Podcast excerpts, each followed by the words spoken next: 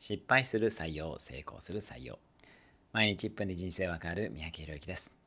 高学歴な経営者が学歴フィルターで採用してしまうのが悲劇の始まりです。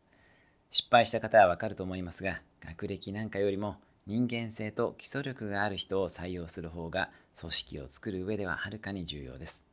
基礎力とは本質的な頭の良さや行動力など、経営者がプライドやコンプレックスで採用する企業は最悪です。採用における典型的な失敗は、経験、学歴、専門知識で採用してしまうこと。それよりはるかに重要なのは人格と基礎的能力です。基礎的能力は本質的な頭の良さ、行動力、コミュニケーション能力など、自社にとって必要なのはどんな人材なのかを人格と基礎的能力で定義すればうまくいきます。大企業出身の方が全く仕事ができないこともよくあります。なので経験もあまり参考になりません。ちなみに私は大半の弊社のチームメンバーの最終学歴を知りません。